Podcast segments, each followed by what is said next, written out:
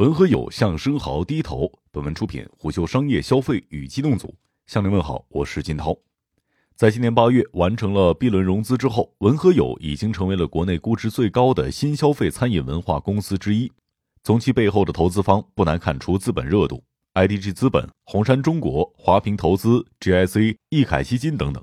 但眼下，文和友正准备向生蚝妥协了。九月二十六号。深圳文和友正式宣布推出新场域老街蚝市场，这是文和友进军深圳以来的最大变革，也是文和友第一个独立的地域特色 IP。在一些业内人士看来，这其实是深圳文和友的一次改名。九月初，深圳文和友门店处的原招牌被取下，老街蚝市场的新招牌被换上，而针对深圳市场推出的订阅号“深圳文和友”也正式更名。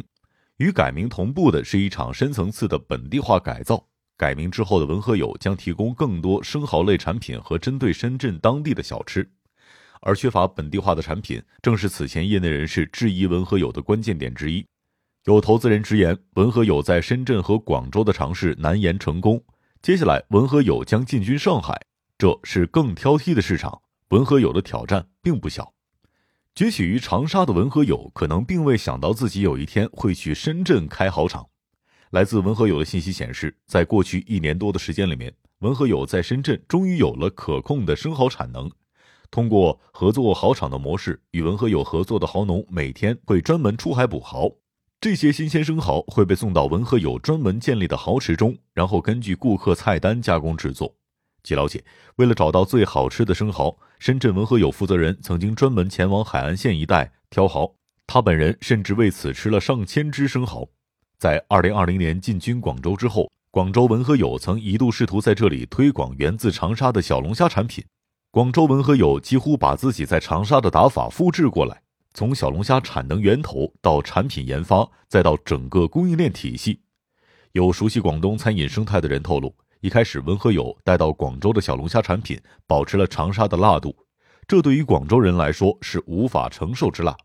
为了迎合本地化的需求。文和友曾经调整过小龙虾的辣味儿，并且尝试推出一些针对当地人的特制味道，但最终文和友小龙虾类产品在广州没有成为爆款。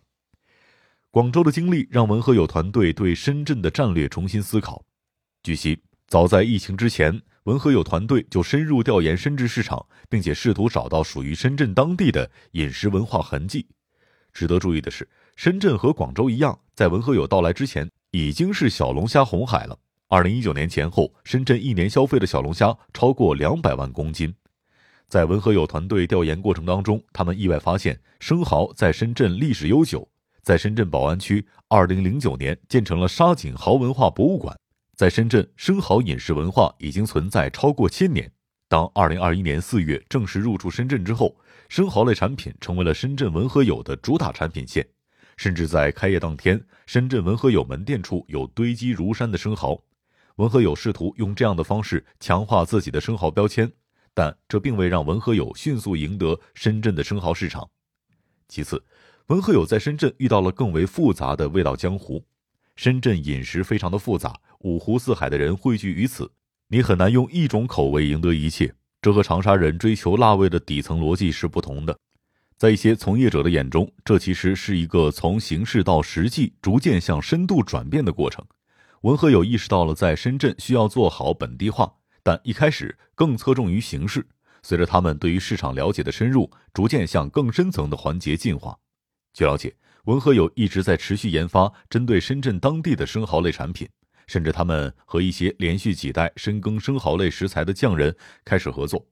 目前，文和友针对深圳市场已经推出了包括三色炭烤生蚝塔、元气蒸黄金生蚝、大鹏湾经典烤生蚝等一系列的好产品。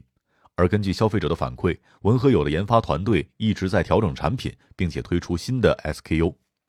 但从小龙虾到生蚝的转变绝非是朝夕之功，文和友需要从源头获得自己可控的蚝场，完善围绕生蚝的供应链，匹配熟练厨师。并在营销端学会如何基于生蚝文化去种草。在这样的转变过程中，深圳文和友逐渐和长沙文和友走上了相似却又不同的道路。文和友团队逐渐意识到，必须像深圳人一样思考，才有可能赢得深圳市场。据熟悉文和友的人士透露，为了让深圳店更接地气，文和友深圳团队下了很多的功夫，他们甚至针对当地消费者筹备了沉浸式的话剧，并花费了很多的经费和时间来排练。不过，深圳的文和友也并非完全杜绝了小龙虾。目前，在深圳文和友菜单当中存在几款经典招牌小龙虾。据悉，这是根据开业之后当地用户的留言要求而推出的。改名老街豪市场是这场深圳化转变更为明确的信号，但这种转变也让一部分人产生疑问。原本文和友试图成为一个遍布全国的超级 IP，随着更为本地化的老街豪市场出现，飞镖后的文和友到底该如何发展呢？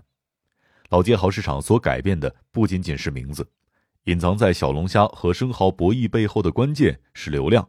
当那个一千四百平米餐饮店在二零一七年正式进化为两万平米的超级文和友之后，文和友早已不是一个靠卖小龙虾为生的餐饮品牌了。在文和友生态之内，有自营店和入驻店两类。自营店多以长沙本地特色小吃为主，包括了小龙虾、臭豆腐等文和友拳头品牌；而入驻店往往以新消费品牌为主。文和友主要的收入来自于自营，在自营之外还有入驻商铺分成。大部分的入驻文和友商铺无需缴纳租金或者是物业费，这更像是一种场地入股的模式。文和友会和各个门店达成比例不等的分成协议。并非所有的品牌都可以入驻文和友。据悉，文和友招商的时候，商铺一般有两个方向：三十年以上沉淀的品牌或老字号，新出现的很酷新锐的品牌。据曾与文和友合作的品牌方透露，在广州等地的文和友当中，当门店入驻之后，会定期统计入驻门店业绩，而业绩排名靠后的门店最终会被淘汰。这种收益分红加末位淘汰，几乎是所有入驻文和友餐饮门店都要接受的合作条款。而文和友的底气来自于流量，小吃、场景、文化元素等关键点成为了文和友获得流量的关键。在早些时候，文和友创始人文斌的采访当中，他曾经直言自己希望打造餐饮界的迪士尼，给大家创造提供快乐的空间。而在圈内，文斌还有一个混号“坡子街王家卫”。在长沙，文斌的打法是成功的。他通过两万平米的餐饮乐园吸引了巨大流量，而这个乐园遍布长沙味道，从装潢到餐饮选择上都是老长沙的痕迹。值得注意的是，当地媒体流量的加持。